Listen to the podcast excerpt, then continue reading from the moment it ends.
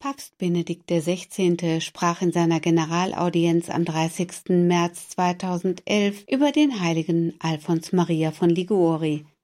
Folgende Worte erreichten die Gläubigen, die sich auf dem Petersplatz versammelt hatten.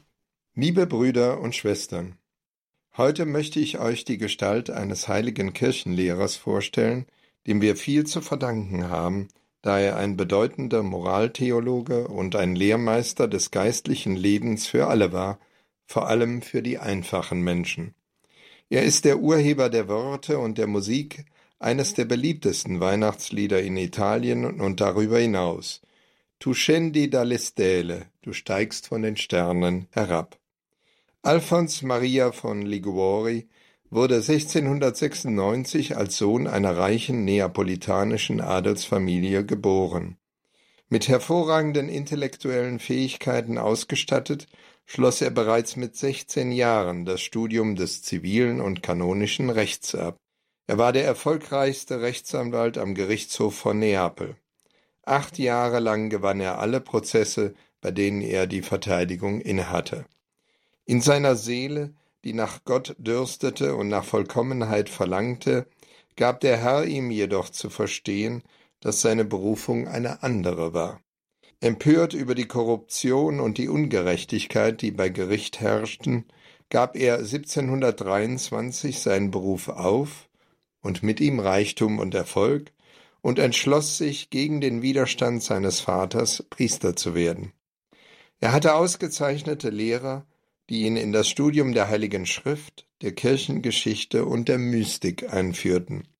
Er erwarb eine umfassende theologische Bildung, die er fruchtbringend einsetzte, als er einige Jahre später seine schriftstellerische Arbeit aufnahm. 1726 wurde er zum Priester geweiht und schloss sich zur Ausübung des Dienstes einer Weltpriestergemeinschaft an, der Congregazione Diocesane delle Missioni Apostoliche. Soweit die Worte von Papst Benedikt XVI. An dieser Stelle seien noch weitere Einzelheiten angemerkt. Der junge Patrizier, der bereits mit 17 Jahren seinen Doktortitel verteidigen durfte, vernachlässigte in den ersten Jahren seines Erfolges zunächst seinen christlichen Glauben. Durch Fastenexerzitien, an denen er im Jahre 1722 teilnahm, wandte er sich wieder mehr Gott zu. Der junge Advokat galt seinerzeit acht Jahre lang als gefeierter Star unter den Juristen von Neapel. Zu einer wirklichen Veränderung seines bisherigen Lebens kam es dann im Jahre 1723, als Alfons eine heftige Niederlage erlitt. Er verlor einen bewegenden Prozess der Fürstenfamilie und fühlte von dem Moment an, dass sein Ruf ruiniert war. Es ist bis heute nicht erwiesen, ob Alfons Maria in diesem Falle einer Intrige zum Opfer fiel. Wie dem auch sei, schwer erschüttert ob des Geschehens, konnte er drei Tage lang nichts essen und nicht schlafen.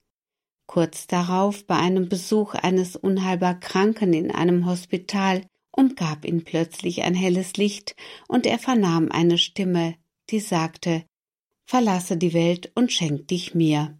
Diese Begebenheit läutete das Ende seiner weltlichen Karriere ein. Ein schwerer Schlag für seinen Vater, war er doch der Erstgeborene, der das Erbe der Familie weiterführen sollte. Dennoch nahm Alfons entschlossen sein Studium der Theologie auf und wurde mit 31 Jahren zum Priester geweiht. Als Seelsorger konzentrierte er sich zunächst auf die Randgruppen der Gesellschaft.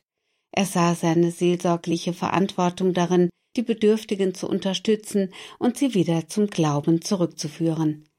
Der damals vorherrschende Janseismus sorgte dafür, dass die Menschen sich zunehmend von der Kirche abwandten, weil diese Lehre den Christen ein geradezu furchterregendes und strafendes Gottesbild vermittelte. Eine Geisteshaltung, die Alfons Maria nicht teilen konnte. Der junge Geistliche predigte auf der Straße und vermittelte den Menschen einen barmherzigen Gott, der sie liebt und ihnen die Sünden vergibt, damit sie am Ende gerettet würden. Neben der Beichte war für ihn ein ganz wesentliches Element des Glaubens das Gebet. Er organisierte wöchentlich soziale und glaubensorientierte Zusammenkünfte, die später in den Kirchen stattfanden und als Kapelle Serotine als Abendkapellen in die Geschichte eingingen. Nach einem Wechsel ins Priesterkolleg stieß Alfons auf die Elendsviertel der ländlichen Bevölkerung. Dort begegneten ihm die verlassensten Seelen, die er je gesehen hatte. Auch hier erwies sich sein gnadenreiches Geschick, Menschen zu bekehren. Nach einer Erkrankung führte es den Geistlichen zur Genesung ins Kloster nach Scala bei Amalfi, wo auch seine frühere Glaubensfreundin Schwester Celeste Maria Costa Rosa diente ein von Gott geführtes Wiedersehen, denn dieses führte am Ende zur Entstehung der Kongregation vom allerheiligsten Erlöser, den Redemptoristen, dessen Ordensregel 1749 anerkannt wurde.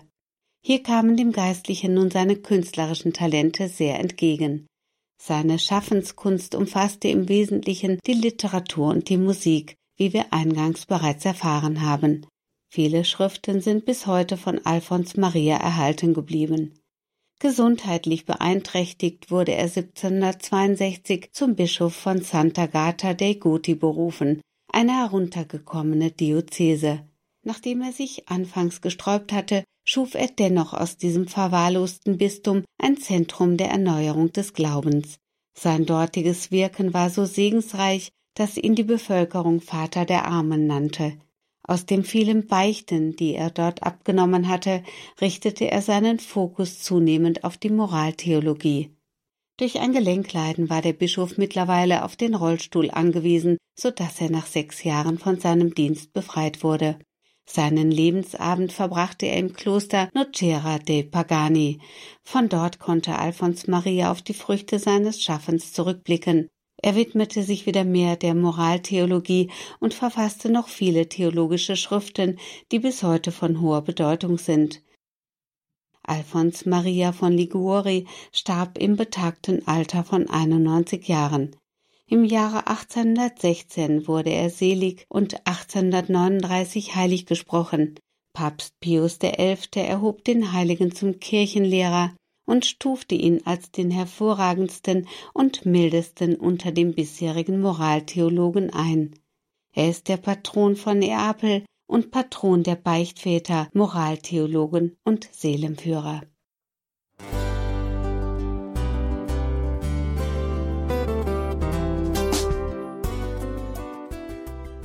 Liebe Zuhörerinnen und Zuhörer, vielen Dank, dass Sie unser CD- und Podcast-Angebot in Anspruch nehmen. Wir freuen uns, dass unsere Sendungen auf diese Weise verbreitet werden. Dieser Dienst ist für Sie kostenlos. Für uns ist er allerdings mit einem nicht unerheblichen finanziellen Aufwand verbunden. Deshalb sind wir für jede Spende dankbar. Alle Bankverbindungen unserer Spendenkontos können Sie über unsere Homepage horeb.org unter dem Menüpunkt Spenden einsehen. Dort besteht auch die Möglichkeit, online zu spenden natürlich nach den neuesten Sicherheitsstandards. Sie können diese Informationen auch bei unserem Hörerservice unter der Telefonnummer 08328 921 110 erfragen. Ich wiederhole die Rufnummer 08328 921 110. Vergelt's Gott für Ihre Unterstützung. Ihr Pfarrer Kocher.